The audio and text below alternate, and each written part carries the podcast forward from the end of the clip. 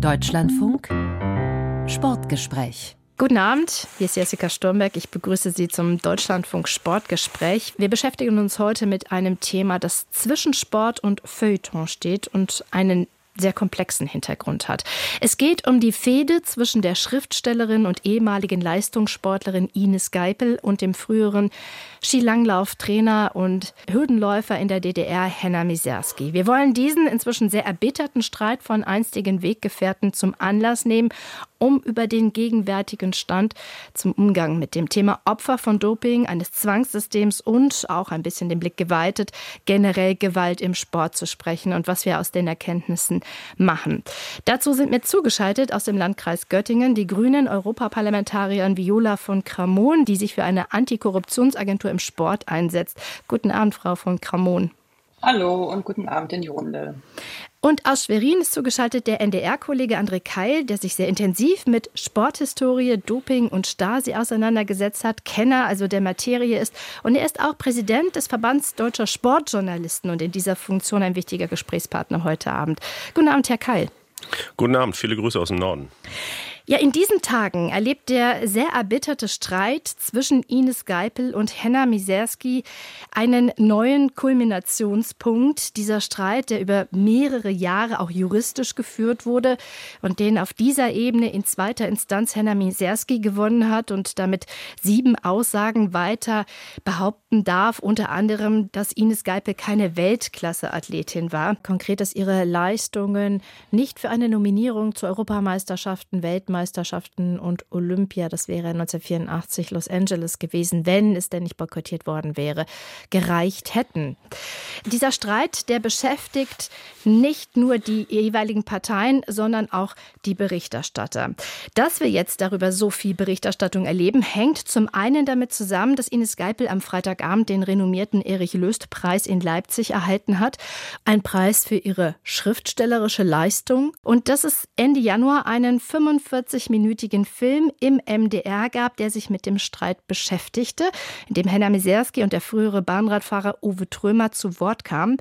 Der Film ist sehr umstritten, unter anderem, weil er nur die Darstellung Miserskis und Trömers abbildet. Geipel war zwar generell für ein Gespräch angefragt worden, was sie abgelehnt hatte, aber zu den einzelnen Vorwürfen, die dann erhoben wurden, wurde sie dann nicht noch einmal konkret befragt nach ihrer Sicht. Frau von Kramon, wie wirkt dieser Streit auf Sie? Also zunächst mal, glaube ich, muss man ein bisschen weiter ausholen. Ich denke, das ist wichtig, dass wir uns in der Sportpolitik mit Missbrauch und mit Dopingmissbrauch, mit Missbrauch am Sport im weiteren Sinne wirklich intensiv auseinandersetzen und natürlich für die Geschädigten, für die Opfer entsprechende Lösungen finden. Also Lösungen finanzieller Art, Beratung, psychologischer Art, Rehabilitation, ähm, Aufklärung, äh, wie es dazu kommen konnte und vieles andere mehr. Das ist natürlich äh, nach der Wiedervereinigung über die zwei komplett unterschiedlichen Sportsysteme auch ein bisschen, ich würde mal sagen, so dem Wettbewerb der Systeme geschuldet, dass da hm, teilweise auch sehr unerbittlich gekämpft wurde. Als ich sportpolitische Sprecherin im Deutschen Bundestag für die grüne Fraktion war, haben wir versucht, das Thema mit allen Akteuren sozusagen, mit allen Interessierten, mit allen Beteiligten voranzubringen. Das war ja noch weit vor dem ersten Gesetz, also vor oder vor dem zweiten Gesetz, also vor 2016. Und damals war es aus meiner Sicht so, dass alle gemeinsam ein Interesse hatten, die Opfer zu entschädigen und eben auch eine entsprechende Beratungsagentur oder ein Zentrum oder eben den äh, Doping-Opferhilfeverein so weit zu unterstützen, dass diese Hilfe auch geleistet wurde. Dass sich das in den letzten Jahren so entzweit hat, hat natürlich sehr viele Gründe und darauf können wir gerne im Einzelnen gleich eingehen. Mir ist aber erstmal wichtig, dass es gut ist, dass es in der Zwischenzeit, also nach 2016, eine politische und eine finanzielle Lösung gegeben hat für die Personen, für die betroffenen Personen. Herr Keil, der Dopingopferhilfeverein, der jetzt auch schon angesprochen worden ist, ist ja eigentlich die Heimat der Dopinggeschädigten. Und dieser Dopingopferhilfeverein ist jetzt, weil eben seine Protagonisten, diejenigen, die diesen Verein in den letzten Jahren, Jahrzehnten getragen haben, sich nun so sehr zerstritten haben, ist dieser Verein selber nun auch beschädigt. Wie beschädigt ist er?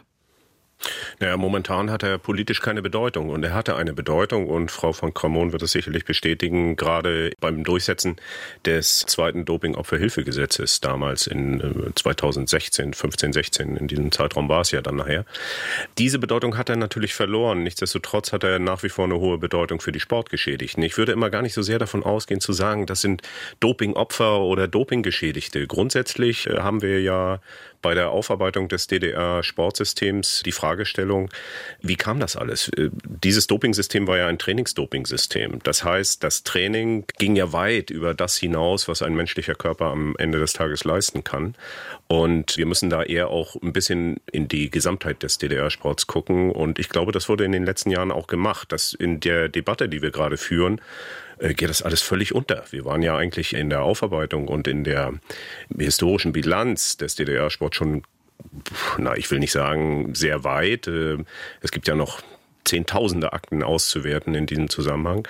Also insofern hat sich das Bild da auch ein bisschen verschoben, denn selbst wenn der DOH nicht mehr die Bedeutung hat. Die Sportgeschädigten werden heute doch längst von den entsprechenden Stellen, Beratungsstellen bei den Landesbeauftragten für die Aufarbeitung des SED-Unrechts betreut. Also die Opferentschädigungsgesetze spielen ja heute eine massive Rolle. Das heißt, das Doping-Opferhilfegesetz ist ausgelaufen. Es hat Entschädigungen gegeben. Insgesamt sind da, glaube ich, irgendwie so um die 1600 ehemalige Athletinnen und Athleten entschädigt worden. Aber damit endet es ja nicht. Das ist ja am Ende des Tages ein Tropfen auf einen heißen Stein. Wenn Sie heute mit Mitte 50 als ehemalige DDR-Athletin oder DDR-Athlet äh, nicht mehr in der Lage sind, Ihren Lebensunterhalt zu verdienen, äh, dann brauchen Sie doch noch eine ganz andere Hilfe. Und da versuchen jetzt natürlich die entsprechenden Beratungsstellen erst einmal über die Opferentschädigungsgesetze, in der Regel die verwaltungsrechtliche Rehabilitierung weiterzukommen, um sich dann bei den Sozialämtern meistens müssen sich es natürlich auch nochmal einklagen über die Sozialgerichte, entsprechende Unterstützung heranzuholen. Da gibt es erste Erfolge bei den Landesbeauftragten, aber das ist noch ein unglaublich langer und weiter Weg. Das passiert alles im Hintergrund. Insofern ist das jetzt kein Riesendrama, dass der DOH nun nicht mehr die zentrale Adresse ist. Schade ist es dennoch, denn die Verdienste, die sich die Dopingopferhilfe da wirklich erworben hat, die gehen dabei ein bisschen unter. Wem sind denn diese Verdienste zu verdanken, Frau von Kramon? Also zunächst einmal ist ja der Doping-Opfer-Hilfeverein gegründet worden, maßgeblich auf Idee und Initiative von Grit Hartmann. Eine Journalistenkollegin? Die dann eben den Michael Lehne Sportrechtsanwalt? Mit seinem Rotary Club äh, überzeugen konnte, das in Weinheim anzusiedeln. Da war jetzt kein finanzielles und politisches Backing dahinter. Aber die waren schon sehr aktiv und die hatten auch die richtigen Mitstreiterinnen und Mitstreiter an Bord. Also natürlich Werner Franke und Gerd Treutlein, aber auch viele andere, die ähm, als Akteure im Kampf gegen Dopingmissbrauch so die führenden Stimmen in Deutschland waren und vor allen Dingen auch im wiedervereinigten Deutschland waren. Und die Rolle, also wer sozusagen maßgeblich dazu beigetragen hat, kann ich so aus der Entfernung gar nicht sagen. Aber was man schon beobachten kann und was man, glaube ich, auch festhalten kann, das ist, dass es leider dazu geführt hat, dass als dann Frau Geipel, die den Vorsitz übernommen hatte nach 2013, sich die Gruppe derjenigen, die sich für den Kampf gegen Dopingmissbrauch eingesetzt haben, doch ziemlich auseinandergeflogen ist. Ähm, das hat unterschiedliche Gründe. Aber es ist relativ eindeutig, dass es mit der Person wohl auch von Frau Geipel zu tun hat. Und das bedauern natürlich viele, ja, weil es eigentlich wichtig ist und wichtig war, mit einer Stimme zu sprechen. Und jetzt sehen wir eben, dass wie es auch in einem Taz-Artikel heißt, dass die Guten gegen die Guten kämpfen. Und das ist nun wirklich nicht Ziel und Zweck der Übung gewesen. Also aus einstigen Weggefährten, Sie haben auch vorhin einige Namen genannt, einige renommierte Anti-Doping-Kämpfer, von denen jetzt auch schon einige verstorben sind, die zusammen einen Kampf angetreten haben und sich dann über die Jahre und vor allen Dingen die letzten Jahre sehr zerstritten haben. Man kann eigentlich von einer Lagerbildung sprechen, wobei äh, jeder auch da sein eigenes Interesse letztlich hatte. Ich glaube, das kann man an der Stelle schon so sagen. Und dieser Streit hat jetzt auch eine weitere Ebene erreicht, und zwar die journalistische. Dort wird der Streit fortgesetzt. Es geht jetzt um die Deutung. Und was wir dort sehen, wir können es ja auch da so nennen, auch eben eine Lagerbildung unterschiedlicher Medien. Auch zwischen einzigen Weggefährten, auch da an der Stelle um die Sache. Und ich will da jetzt mal zwei Medien herausgreifen. Zum einen der Kollege Anno Hecker von der FAZ, der vertritt die These, dass die Geschichte des DDR-Sports, des Zwangssystems von Doping und auch anderer Gewalt an der Person Ines Geipel jetzt gerade neu verhandelt wird. Der Spiegel wiederum mit den Autoren Udo Ludwig, Thilo Neumann und Thomas Purschke wiederum greift diese und auch frühere Berichterstattung der FAZ an. Die Darstellungen von Ines Geipel seien, Zitat, anscheinend weitgehend ungeprüft wiedergegeben worden. Also mit anderen Worten, es wurde journalistisch nicht ordentlich gearbeitet. Und sie werden auch Unterstützer Geipels genannt. Herr Keil, Sie werden in diesem Spiegelartikel von Donnerstag, also ganz frisch, auch namentlich genannt. Sie haben 2018 einen Preis vom Dopingopferhilfeverein erhalten, ebenso Michael Reinsch von der FAZ und unser verstorbener Kollege im Deutschlandfunk Herbert Fischer. Wie sehen Sie denn diese Lagerzuordnung? Also ich, ich würde das gar nicht so sehr in die Lager, also warum man das so zuordnet, kann ich gar nicht sagen. Denn äh, alle benannten Kolleginnen und Kollegen haben sich ja im Grunde genommen bei der Aufarbeitung des DDR-Sports ob man das jetzt nun Zwangsdoping-System nennt oder wie auch immer, ich würde da in diese Begrifflichkeiten nicht unbedingt äh, hineingehen, habe ich ja, glaube ich, in meiner Berichterstattung auch nie getan. Aber wir reden ja schon von einem System, das relativ skrupellos mit jungen Athletinnen und Athleten umging. Und wir haben ja heute eben eine relativ hohe Geschädigtenrate. Wo sich das dann mal entzweit hat, kann ich gar nicht sagen. Ich werde ja in dem Spiegelartikel auch benannt, aber ich habe im Grunde genommen nach der sogenannten Dokumentation des Mitteldeutschen Rundfunks lediglich dem Kollegen, der Mitglied im Verband deutscher Sportjournalisten ist, der Autor dieses Films ist, insofern mein Entsetzen ausgedrückt, als dass dort unglaublich viele journalistische Grundlagen einfach ausgehebelt wurden. Wir haben eigentlich im deutschen Journalismus, wir haben ein ein hohes Gut. Wir haben eine eine sehr starke Pressefreiheit. Wir haben wenig Einschränkungen als äh, Journalistinnen und Journalisten. Wir haben eine Meinungsfreiheit, wir haben Pluralität. All das müssen wir uns nicht tagtäglich erkämpfen. Das ist in Deutschland Selbstverständlichkeit. Aber dann muss es auch ein klares Commitment geben, dass es journalistische Grundregeln geben muss. Und da haben wir eigentlich eine klare Darstellung. Wir haben einen Kodex. Was Verdachtsberichterstattung bedeutet heutzutage, das haben Juristen längst klargestellt. Also wenn ich jemanden einen Vorwurf mache, dann muss ich ihnen schon die Chance geben, zu diesem Vorwurf Stellung zu nehmen. Und das habe ich persönlich und auch als in diesem Falle auch äh, Präsident des Verbandes deutscher Sportjournalisten schon klar kritisiert, dass dort jede Menge journalistische Grundlagen ausgehebelt wurden. Und das habe ich in einer Mail zum Ausdruck gebracht. Das ist natürlich jetzt stark verkürzt im Spiegel wiedergegeben worden. Aber mir geht es wirklich darum, dass wir als Journalisten uns mal wieder auf das besinnen, was wir eigentlich machen sollten. Wir sollten tatsächlich in die Berichterstattung gehen und zwar sachlich, fair, klar Konfrontation. Wenn ich Vorwürfe mache, muss ich die Person natürlich damit konfrontieren. Und ich muss dieser Person natürlich auch die Chance geben, sich entsprechend dazu zu äußern. Das einfach zu negieren und zu sagen, das ist Wahrheit und das ist Wahrheit. Also ehrlich gesagt, das sollten wir als Journalisten so nicht bewerten. Wir sollten uns an die Fakten halten. Und da möchte ich im Grunde genommen dran erinnern. Und das würde ich heute auch wieder so wiederholen. Frau von Kramon, wie nehmen Sie denn diese Berichterstattung wahr? Sie kommen aus der politischen Seite. Und wenn Sie das jetzt alles rezipieren, wenn Sie das sehen, lesen, wie wirkt das auf Sie? Also, Herr Keil hat ja zu Recht gesagt, man solle sich an die Fakten halten. Das finde ich auch einen unabdingbaren Grundsatz. Daher glaube ich, ist es auch nochmal wichtig, so ein bisschen vielleicht zu rekapitulieren, also wie gesagt, mit dieser MDR-Dokumentation habe ich überhaupt nichts am Hut und ich habe mir die nur angeschaut und denke, dass sie aus fachlich-journalistischer Sicht ihre Mängel hat und es ist auch gut, dass sie da die journalistischen Standards hochhalten und das bemängeln. Aber die Entwicklung, warum sich das Lager so zerstritten hat und warum die Emotionen so hochkochen bei der Person um Frau Geipel, Das finde ich, glaube ich, muss man unabhängig davon, wie diese MDR-Dokumentation da jetzt, äh, welche Standards sie nicht erfüllt und warum sie nicht auf jede Aussage dann nochmal die Rückmeldung und die Antwort von Frau Geipel mit einbezogen hat. Aber Tatsache ist doch, dass zum Beispiel Herr Purschke lange Zeit auch Frau Geipel unterstützt hat und ihm durchaus in ihrem Namen auch sehr wohlwollende Artikel geschrieben hat. Aber viele mittlerweile gemerkt haben, dass sie sich getäuscht haben und dass das, was Frau Geipel vorgegeben hat zu sein, nicht den Tatsachen entspricht. Und ich finde, das muss man einfach auch zur Kenntnis nehmen. A, war sie nicht minderjährig. B, wurde sie nicht zwangsgedopt. Und bei vielen anderen Aussagen gibt es offensichtlich auch bereits Belege. Und dass man dann natürlich sagt, wie kann eine solche Frau, die durch alle journalistischen Talkshows und durch sehr viel Medien, ja, ich würde nicht sagen Hype, aber Aufmerksamkeit auf jeden Fall, ihr Profil schärfen konnte und dann aber durch Fakten das nicht abgedeckt werden kann, ähm, finde ich das auch in Ordnung, wenn das kritisiert wird. Wie gesagt, also nicht mit dieser MDR-Doku in Zusammenhang zu bringen, aber mit viel, was über sie geschrieben wurde.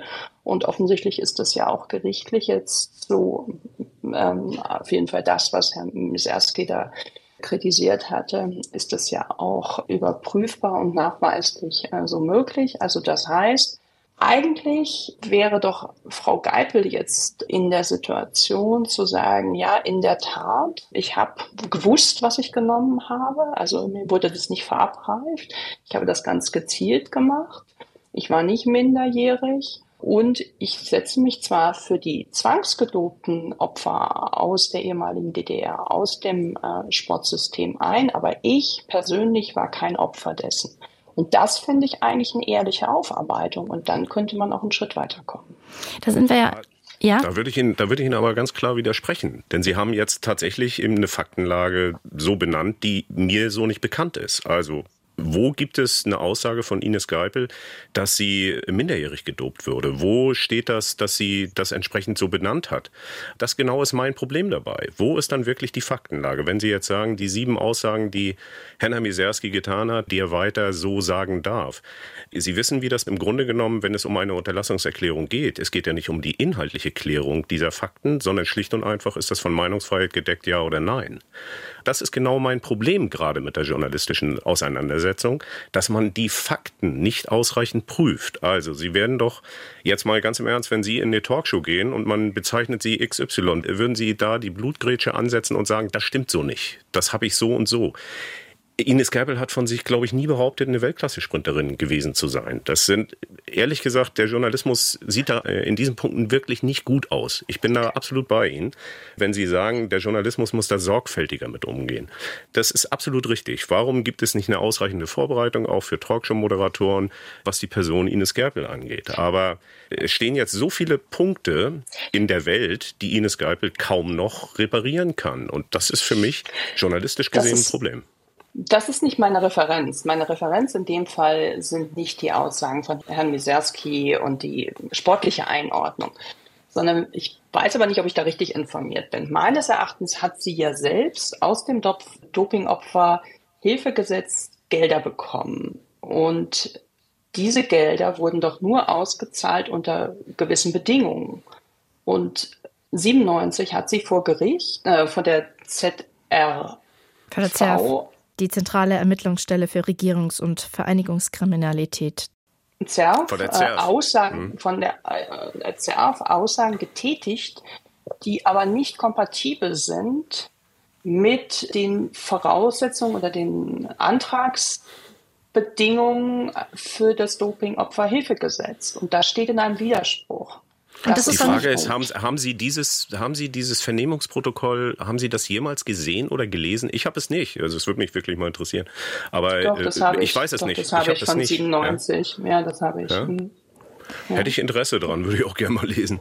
Das können wir ja an dieser Stelle jetzt gar nicht klären. Also erstens haben wir die Sendezeit gar nicht und können an der Stelle auch gar nicht so in diese Tiefe gehen. Aber was mich an der Stelle doch interessieren würde, sind wir eigentlich in der Lage, selbst mit Hilfe von Stasi-Unterlagen oder mit Hilfe von Vernehmungsprotokollen, beispielsweise der ZERF, herauszufinden, wie die Dinge tatsächlich damals abgelaufen sind, was wirklich passiert ist. Also ich habe den Eindruck, da ist sehr viel Schwarz-Weiß-Malerei und die Grautöne kommen viel mhm. zu wenig durch. Ja, sind wir. Sind wir ganz im Ernst. Ich sage Ihnen aber auch, ähm, ich, ich kann nicht mal sagen, ob es eine Handvoll Journalistinnen oder Journalisten in Deutschland gibt, die sich tatsächlich in diese ZERF-Akten mal reingehängt haben. Ich meine, ich wäre der Erste gewesen, der überhaupt diesen Antrag gestellt hat und ich habe über ein Jahr im Archiv zugebracht. Ich habe tausende ZERF-Vernehmungsprotokolle gelesen und habe mich mit diesen Unterlagen befasst. Klar bin ich auch, da ich selber Leistungssportler war in der DDR, habe ich eine gewisse Grundkenntnis über, über das Leistungssportsystem. Aber ich habe das getan. Und ehrlich gesagt, in der Debatte, die gerade stattfindet, sind sehr viele Kolleginnen und Kollegen, die sich einmischen, die das mit ziemlicher Sicherheit nicht getan haben.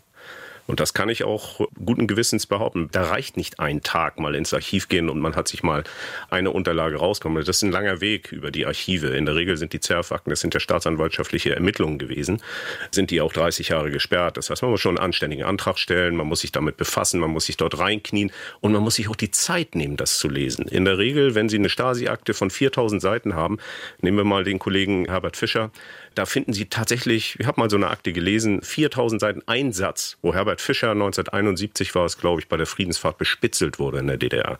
Diesen Satz habe ich nach 4000 Seiten gefunden. Das nehmen sich viele Kolleginnen und Kollegen, nehmen sich diese Zeit nicht mehr. Und man muss an einer Stelle auch klar sagen, auch viele Protagonisten, die jetzt darüber reden, was der DDR-Sport war oder was ihn ausgemacht hat, was ihn jetzt kriminell gemacht hat oder nicht kriminell gemacht hat oder was ihn gut oder schlecht gemacht hat, nehmen ihr Wissen aus dem, was sie in der Regel als Zusammenfassung irgendwo gelesen oder gehört haben. Denn eins muss man auch sagen, in die Archive ist eigentlich auch nur Ines Geipel gegangen. Die hat das letzte halbe Jahr oder war jetzt vor über einem Jahr, ist sie ein halbes Jahr in Freiburg ins Militärarchiv gegangen, um die Akten damals aus Bad Saro sich noch einmal anzugucken. Wer bitte hat das von diesen Protagonisten getan, die heute alle durch die Bank behaupten, sie wären die großen Kenner des DDR-Sports? Und damit habe ich journalistisch ganz klar ein Problem. Ja, man kann das herausfinden, aber man muss sich die Zeit dazu nehmen und man muss auch diesen Willen mitbringen. Ja, es kostet Zeit und, und trotzdem frage ich mich, ob auch diese Unterlagen wirklich am Ende das vollständige Bild einer Biografie ergeben oder doch letztlich nur eine Annäherung. Also es gilt sowohl für Ines Geipel wie auch Henna Miserski, auch all die anderen. Nur die Personen selbst wissen ja letztlich, wie es war. Wir wissen auch oft, dass die Wahrheit irgendwo dann auch manchmal irgendwo dazwischen liegt. Dann vielleicht noch zwei Anmerkungen. Also ich will überhaupt niemanden verteidigen, weil ich auch in der Debatte jetzt nicht genug drin bin. Aber ich glaube, eins kann man zum Beispiel Werner Franke und Gerhard Reutlein nicht vorwerfen, dass sie nicht ein absolutes Interesse an der Aufklärung dieses Zwangsdoping-Systems hatten. Das und stimmt, bin ich bei Ihnen. Und genau. Und ich meine, Werner Franke hat äh, auf seine eben sehr unverblümte Art doch da ein paar Mythen aus der Welt geräumt. Und ich meine, das kann man halt wie so ein Puzzle zusammenfügen, ja. Also diese Frage der zweiten Generation und andere Dinge oder eben auch, wie viele Tote hat es gegeben.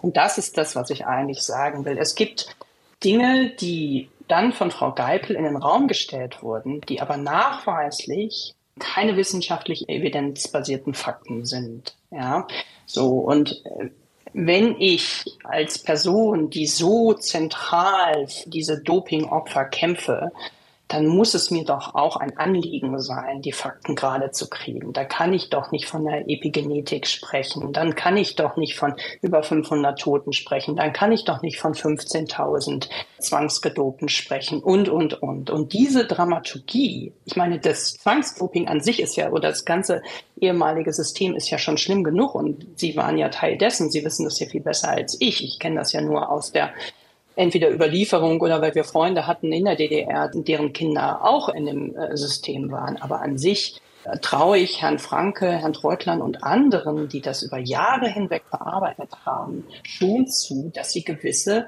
Dinge gerade gerückt haben. Und da kam aber dann nie eine Entschuldigung oder, oh ja, habe ich mich vertan, dann bin ich übers Ziel hinausgeschossen oder, oder, oder, sondern es wurde immer auf Angriff geschaltet. Und das finde ich schon sehr hinterfragenswert. Hm. Hm. Aber da frage ich äh, doch tatsächlich, was haben denn Treutlein und Franke gerade rücken müssen? Also wenn wir jetzt mal die Zahlen nehmen. Also ich, ich bin da weit entfernt, für irgendwen meine Fahne hochziehen zu müssen. Aber ich frage mich tatsächlich, warum eine Zahl von 15.000 Athletinnen und Athleten, die in den Anwendungskonzeptionen eine Rolle gespielt haben, in Frage gestellt werden. Also das vielleicht ist muss man absolut, das ist eine absolut realistische Zahl. Aber es ist ja nicht alles Zwangsgedobte. Aber das sind doch nicht alles Zwangsgedobte. Sie können doch nicht äh, bei jemandem wie, na, da müssen wie wir, müssen wir eine Definition, ja, müssen wir eine Definition ja, mal genau. eingehen. Was, also zwangsgedopt ist ein Begriff, den ich nicht unbedingt in den Mund nehme. Da bin ich bei Ihnen. Aber für die Doping-Opferentschädigungsgesetze spielte ein Begriff wie Zwangsdoping da eine Rolle oder ging es nicht eigentlich um die Körperverletzung? Denn das, was ja letztlich verfolgt wurde durch die zentrale Ermittlungsstelle, durch die Ermittler damals der ZERF, war ja schlicht und einfach Medikamentenmissbrauch, da war Körperverletzung angesagt. Deswegen ist der Zwangsdoping-Begriff, da bin ich ja bei Ihnen, dass das schwer greifbar ist. Vielleicht aber müssen wir an der Stelle ganz, wir dann mal klären. Ne? Ich muss mal ganz kurz Das an der, mal klären. an der Ja. Stelle auch vielleicht noch mal einwenden und dann können wir uns von diesem speziellen Aspekt wieder wegbewegen.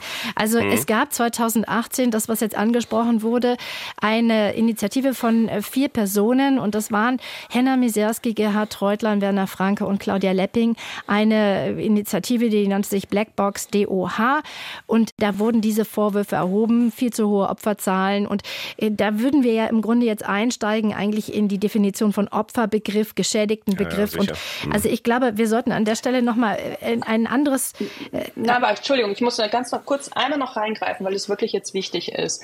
Also meines Erachtens war Auszahlungsbedingungen und Antragsberechtigung schon, dass man unwissentlich gedopt wurde und oder gegen seinen Willen. Gegen seinen Willen heißt, dass man es nicht freiwillig machen wollte oder nicht dazu bereit war aus eigenem Antrieb. Und da glaube ich, ist die Zahl von 15.000 einfach keine haltbare Zahl.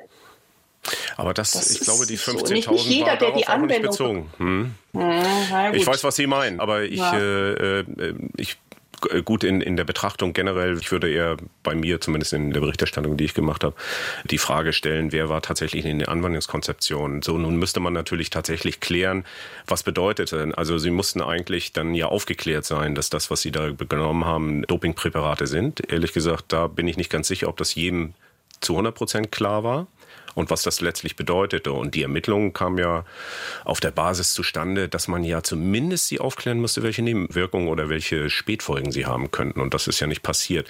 Was das jetzt in den Doping-Opferhilfegesetzen bedeutet hat und wie sie ausgelegt wurden und warum dann äh, die Möglichkeit bestand, dennoch die Entschädigung zu bekommen, da bin ich ehrlich gesagt überfragt. Dazu habe ich nicht recherchiert. Aber im, grundsätzlich in den Anwendungskonzeptionen ist die Zahl 15.000 absolut realistisch. Ich würde gerne auf einen anderen Aspekt zu sprechen kommen. Herr Kall, was an dieser Geschichte deutlich wird, die Grenze zwischen Journalismus und Aktivismus, die ist gerade in dem Bereich sehr verflossen. Gerade diejenigen, die sich schon vor langer Zeit mit dem Unrecht, mit dem DDR-Dopingsystem auseinandergesetzt haben, die das Leid gesehen haben, die körperlichen und seelischen Schäden, die diese Opfer haben und hatten, die Opfer brauchen eine Stimme und dann waren eben auch viele der Kolleginnen und Kollegen aktiv im Doping-Opferhilfeverein. Auch unser Kollege Herbert Fischer. Es war ihm ein Herzensanliegen, kann man so sagen. War das aus heutiger Sicht falsch, auch wenn es so sehr nachvollziehbar war und gut gemeint? Nein, war es nicht. Ich, ich, ich kann das auch klar begründen. Also in dieser, in dieser Problematik äh, verlässt man möglicherweise ein bisschen den Pfad des klassischen Journalismus, die Distanz zu halten. Ich habe das selber in meiner letzten Dokumentation erlebt, dass ich mit, mit vier Frauen gearbeitet habe, die sportgeschädigt waren, die sehr stark mit den psychosozialen Folgen zu tun hatten. Und ehrlich gesagt musste ich meine Grenze überschreiten, um nah genug an sie heranzukommen. Das bedeutete für mein Team und für mich eine enorme Belastung. Und die haben wir auffangen können, indem wir uns dann tatsächlich ein Vierteljahr überhaupt nicht mehr mit der Materie befasst haben.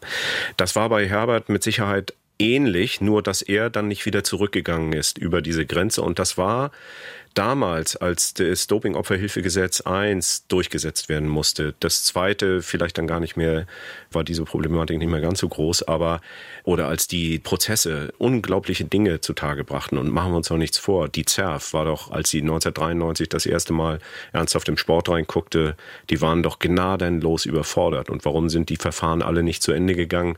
Weil der soziale Frieden 2000 einsetzen sollte und theoretisch die absolute Verjährung eintrat. Das war für den Sport und die Auseinandersetzung heute wahrscheinlich der Grundstein. Wir waren nicht fertig und zwar in der juristischen Betrachtung dieser Frage. Und das hat Menschen wie Herbert Fischer mit Sicherheit oder Kollegen wie Herbert Fischer mit Sicherheit äh, betroffen gemacht. Und er hat dann dort sein Engagement tatsächlich gesucht. Herbert ist dann aber aus der Berichterstattung auch ein bisschen ein Stück weit zurückgetreten und hat sich da engagiert. Ich sehe das nicht als Fehler. Ich habe das eher als Wegweisung für mich auch wahrgenommen, mich doch verstärkt mit diesem Thema zu beschäftigen. Ich bin ja erst nach den Olympischen Spielen 2000 in diese Thematik eingestiegen, habe die ersten zehn Jahre nach dem Mauerfall ja als Reporter mehr oder weniger zugebracht, habe die Problematik natürlich verfolgt aber habe mich dann tiefer erst danach damit beschäftigt. Also nein, aus meiner Sicht kein Fehler. Heute dürfte man es aber nicht nochmal so machen, nein. Ist auch der Fehler begangen worden, den ich auch durchaus von Kolleginnen und Kollegen gehört habe, dass die Geschichten, die die Opfer damals erzählt haben, und das ist ja, das betrifft jetzt nicht nur eine Person, das betrifft viele Personen und auch viele Kolleginnen und Kollegen, dass die nicht hinterfragt und nicht geprüft wurden. Natürlich, aber man hat auch jeden aufgenommen, der sich engagieren wollte. Man hat sie mit, mit offenen Armen empfangen. Und ehrlich gesagt, das haben wir auch in ganz anderen Verbänden also gehabt. Das betrifft nicht nur den Sport, wo man sich gefreut hat und dann hat derjenige erzählt, dass er im Grunde genommen im Stasi-Knast gesessen hat und hat dann doch verdrängt, dass er möglicherweise im Stasi-Knast zum EM geworden ist. Und das kam dann erst Jahre später raus. Ehrlich gesagt, wem will ich da einen Vorwurf machen? Aber natürlich haben Sie recht. Die Überprüfung hat nicht stattgefunden. Möglicherweise wäre man heute in dieser Auseinandersetzung überhaupt nicht drin. Wenn man das ein bisschen klassischer und klarer gemacht hätte, dann hätte man sich nämlich fragen müssen, ist der oder diejenige tatsächlich ein Experte oder eine Expertin? Woher nehmen die eigentlich ihr Wissen? Wo ist die Faktenlage? Und da sind wir, ja, ist nicht unbedingt unser bestes Kapitel im deutschen Sportjournalismus, muss ich auch dazu sagen. Herr Keil, es geht ja in diesem Streit auch um die übergeordnete Bedeutung dieser Auseinandersetzung. Ist die Gefahr, die Anno Hecker als These aufgestellt hat in der FAZ, der Kollege, dass die Person Ines Geipel mit den Zweifeln an ihrer Geschichte, war sie wirklich ein Opfer oder nicht, als Beleg genommen wird, dass die gesamte Geschichte des DDR-Sports und Dopings bisher falsch erzählt wurde? Also werden Dinge im Grunde wieder in Frage gestellt. Ja, das passiert ja gerade, ne? Klar. Aber äh, glücklicherweise nicht in, in den Bereichen, in denen wirklich mit den Geschädigten gearbeitet wird. Ja, also wir haben ja eine sehr starke Initiative der unabhängigen Kommission zur Aufarbeitung des sexuellen Missbrauchs. Da wird auch sehr stark auf den Sport geguckt, nicht nur auf den aktuellen Sport, sondern auch auf den Sport in der DDR. Da wird es ja hier in Schwerin im April auch ein, ein weiteres Symposium zu geben. Da passiert sehr viel. Glücklicherweise passiert auch nach wie vor sehr viel in der Berichterstattung. Allein der Film im letzten Jahr missbraucht von Eye Opening Media, das ist schon eine tolle Recherche Recherche gewesen, die unglaublich wichtig ist für diese Aufarbeitung. Das, was problematischer wird, ist, äh, es gibt ja nach wie vor sehr viele, die in ihrem alten Umfeld verhaftet sind, ja, die tatsächlich schon Probleme haben, auch wahrscheinlich sehr starke gesundheitliche Folgen, die aber tatsächlich die Hilfe nicht suchen, weil sie von dieser Debatte natürlich verängstigt sind oder Angst haben, dass sie in irgendeiner Weise bloßgestellt werden. So, wo immerhin die Reise dann auch geht, was ihre Schädigungen angeht. Aber wir haben auch, was Sie schon beschrieben haben, Frau von Kramon, die Spätfolgen im psychosozialen Bereich, die werden in Rostock gerade erforscht. Eine sehr interessante, eine Langfriststudie, die dort, glaube ich, seit zwei Jahren mittlerweile betrieben wird, wo man sich die Geschädigten dann doch nochmal genauer anguckt. Ich glaube auch damals, der Streit, der entbrannt ist nach der möglichen zweiten Generation, ehrlich gesagt habe ich immer geglaubt, dass die Protagonisten immer aneinander vorbeigeredet haben. Also natürlich hatte Werner Franke absolut recht, dass das genetisch nicht die Frage ist. Ne? Aber ich meinte, das immer so verstanden zu haben, dass eigentlich die Diskussion darum ging, wie sind die Verhaltensmuster, was bleibt eigentlich übrig. Das erleben Sie ja im Sport. Ne? Also Athletinnen und Athleten, die tatsächlich möglicherweise auch gestätigt wurden, die in der DDR sozusagen ihre alten Trainer erlebt haben, wenn sie die heute manchmal auf die Trainingsgruppen zulassen, dann denken sie, sie sind in diesen Zeiten. Ich glaube, das war eher damit gemeint. Dass man so aneinander vorbeigeredet hat, ist mindestens bedauerlich definitiv, ja. Hm, da bin ich bei Ihnen. Also ich meine, das sind ja so fast so posttraumatische Störungserscheinungen und äh, der Fall von Jan Hempel oder so, der macht es ja besonders augenfällig, aber davon gibt es ja wirklich leider, muss man sagen, sehr viele bei der Nähe zu Trainern und Trainerinnen und den Athletinnen und so. Und das ist gut, dass wir das jetzt auch auf der politischen Ebene deutlich höher gewichten, dass das eine Priorität hat in der Sportpolitik, dass die Initiative mhm. von Athleten für Deutschland, Maximilian Klein und anderen ergriffen wurde, vorangetrieben wurde, in den politischen Raum gebracht wurden, dass die Bundesregierung das in ihrem Koalitionsvertrag festgehalten hat, dass die ersten institutionellen Voraussetzungen jetzt geschaffen werden. Und da mhm. bin ich ganz bei Ihnen. Ich meine, diese ganze Frage von Missbrauch, Gewaltanwendung, psychischer Gewalt und was dann an Folgeschäden bleibt, das wirkt sich sicherlich auch in den familiären Bereich aus. Mhm. Das ist zweifelsohne der Fall, ja. Frau von Kommun, Sie haben jetzt gerade das Konzept von Athleten Deutschland für ein Zentrum für Safe Sport schon angesprochen. Das ist ja auch eine Folge aus dem, was wir gelernt haben, aus den Erkenntnissen des Dopingsystems sowohl im Osten als auch im Westen zwei völlig unterschiedliche Dopingsysteme. Nichtsdestotrotz, es geht darum, strukturell dem Missbrauch von Macht im Sport vorzubeugen. Wie muss ein solches Zentrum für Safe Sport, und da geht es ja gerade auch wirklich drum, da wird ja jetzt in dieser Zeit auch drum gerungen, beschaffen sein, damit es am Ende nicht eine Alibi-Einrichtung wird? Also zum einen muss es komplett unabhängig vom Sport sein. Es darf nicht geführt werden über den organisierten Sport, weil das, was Jan Hempel dokumentiert, was viele andere Missbrauchsopfer aus dem Sport immer wieder beschreiben. Ähm, ich habe mich auch damals lange mit dem äh, Missbrauchsbeauftragten der Bundesregierung unterhalten. Er hat gesagt, es ist im Grunde fast noch schlimmer als in der katholischen Kirche. Weil selbst wenn die Fälle gemeldet werden und vieles wurde von Eltern oder von anderen gemeldet, dann wurde immer damit gedroht, ja, wollt ihr an den nächsten Wettkämpfen, wollt ihr an den nächsten Trainings noch teilnehmen, wollt ihr im Kader bleiben, ja oder nein? Und natürlich wurde in der Regel die Entscheidung für den Sport gefällt und nicht eben für die Athletinnen und den Athleten. Und diese Drucksituation, die kann man nur aushebeln, wenn es klar ist, dass es eine unabhängige Institution ist, die zum einen beratend, psychisch beratend, rechtlich beratend zur Seite stellt, die eben auch möglicherweise finanzielle Ansprüche geltend macht, und die sich natürlich im weiteren Sinne auch für diese ganze Aufarbeitung und Vernetzung des gesamten Themas im politischen Raum stark macht. Und das, glaube ich, ist äh, extrem ehrenwert, äh, dass die Athleten und Athletinnen sich also der Verein dem verschrieben haben und das jetzt schon so weit vorangebracht haben. Äh, Jan Hempel, auch hier nochmal die Ergänzung, ehemaliger Wasserspringer, der im DDR-System seine Sportkarriere begonnen hat, dann im vereinten Deutschland seine große medaillenreiche Zeit hatte und letztes Jahr in der ARD-Dokumentation, die auch schon angesprochen war, missbraucht über die Praxis sexualisierter Gewalt im Schwimmsport öffentlich dann gesprochen hat. Herr Keil, braucht so ein Zentrum für Safe Sport auch ein Sanktionsmittel an der Hand, damit die Interessen auch wirklich durchgesetzt werden können?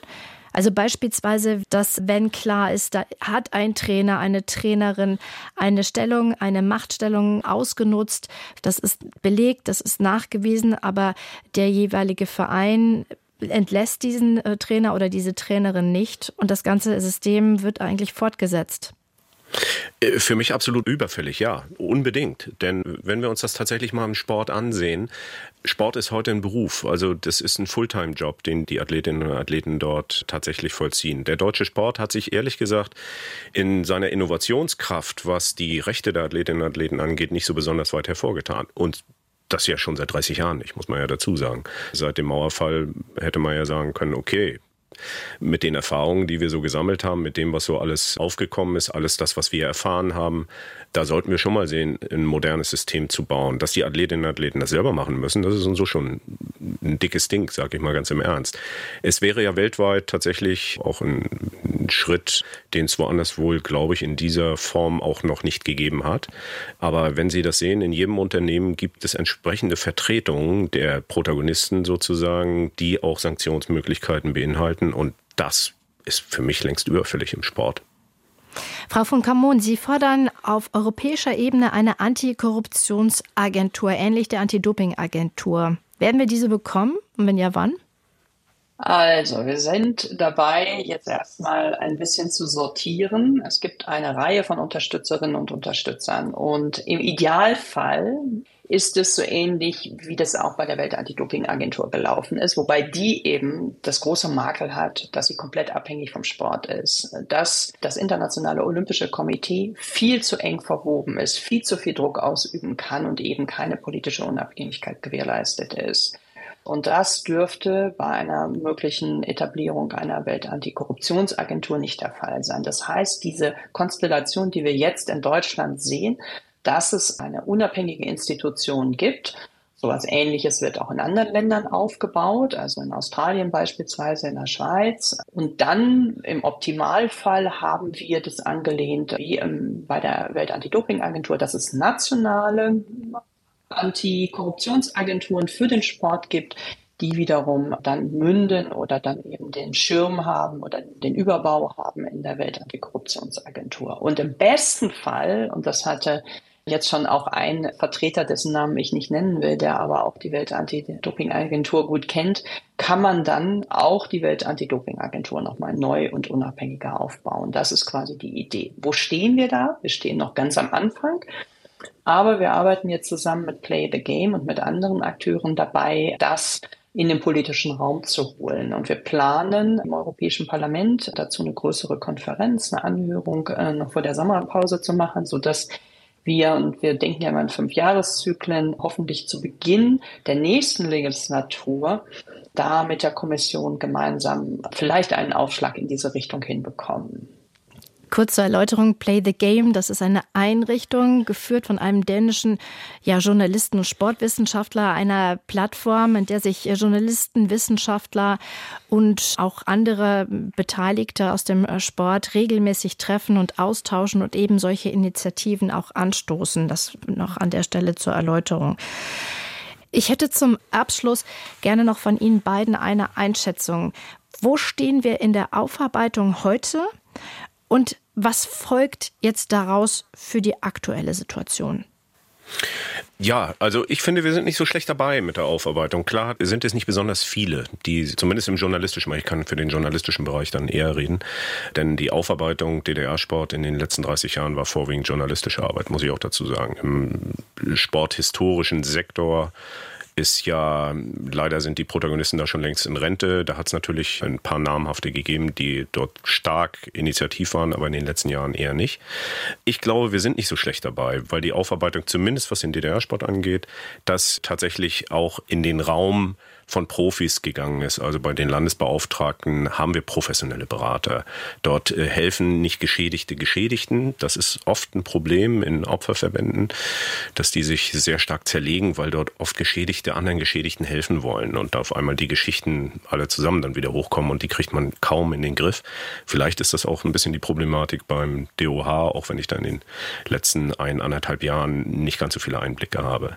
Aber nichtsdestotrotz gibt es unglaublich viel viel Material noch aufzuarbeiten, das jetzt tatsächlich gefunden wird. Nicht nur in den Ermittlungsunterlagen der zentralen Ermittlungsstelle Regierungsvereinigungskriminalität, also, also aus den 90er Jahren, sondern tatsächlich auch noch in sehr vielen sportmedizinischen Unterlagen, die im Bundesarchiv liegen oder auch sicherlich in vielen Stasi-Unterlagen, die auch noch nicht gesichtet wurden im Sportsektor. Aber es passiert zumindest etwas. Und da bin ich gar nicht so so skeptisch, dass Deutschland und der deutsche Sport da doch noch ein gutes Stück vorankommen können. Ihre Einschätzung und Ihr Ausblick, Frau von Kramon? Ja, ich bin da auf jeden Fall ganz bei Herrn Keil, wenn es um die sagen wir, pure Anzahl an Menschen geht, die sich mit dem Thema beschäftigen. Das war und ist und bleibt wahrscheinlich ein Nischenthema. Das hat zum einen den Vorteil, dass die Zeit weiter vorangeschritten ist, dass diejenigen, die das politisch verhindert haben, auch nicht mehr so aktiv sind. Das heißt, es können neue Kräfte, Journalistinnen und Journalisten oder eben auch Wissenschaftler, sporthistorische oder auch aus dem medizinischen Bereich nachkommen und können da vielleicht leichter auch Dinge politisch verankern. Weil sie nicht mehr verwoben sind.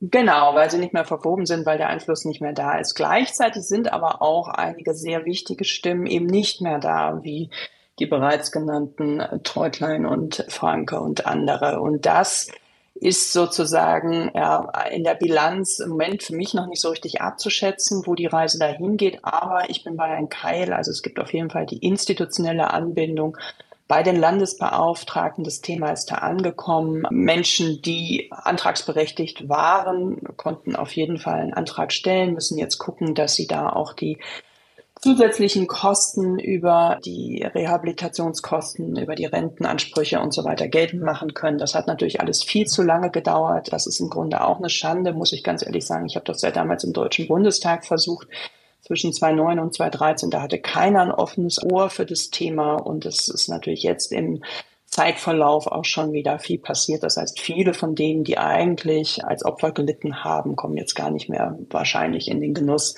diese Anträge überhaupt noch zu stellen. Also von daher müssen wir da schnell reagieren und uns da auch wirklich kümmern. Was aber jetzt in dem nächsten Schritt, wenn es darum geht, jetzt ein Zentrum aufzubauen, gesamt bundespolitisch auch bei der Prävention und bei den anderen genannten Themen aktiv zu sein. Ich glaube, da sind wir jetzt ganz gut aufgestellt. Da gibt es einen politischen Willen, da gibt es einen Erkenntnisgewinn, dass man das Thema nicht weiter nur dem organisierten Sport überlassen darf. Viola von Kramon, Europaparlamentarierin der Grünen und André Keil, der Kollege vom NDR und auch Präsident des Verbands Deutscher Sportjournalisten. Ich danke Ihnen ganz herzlich für dieses Gespräch. Wir haben gesprochen über den Streit zwischen der Schriftstellerin und früheren Leistungssportlerin Ines Geipel und dem früheren Skilanglauftrainer Henna Miserski. Beide einst Weggefährten im Kampf gegen Doping und heute erbitterte Gegner. Und die Folgen dieses Streits und was das für heute bedeutet. Mein Name ist Jessica Sturmberg. Vielen Dank fürs Zuhören.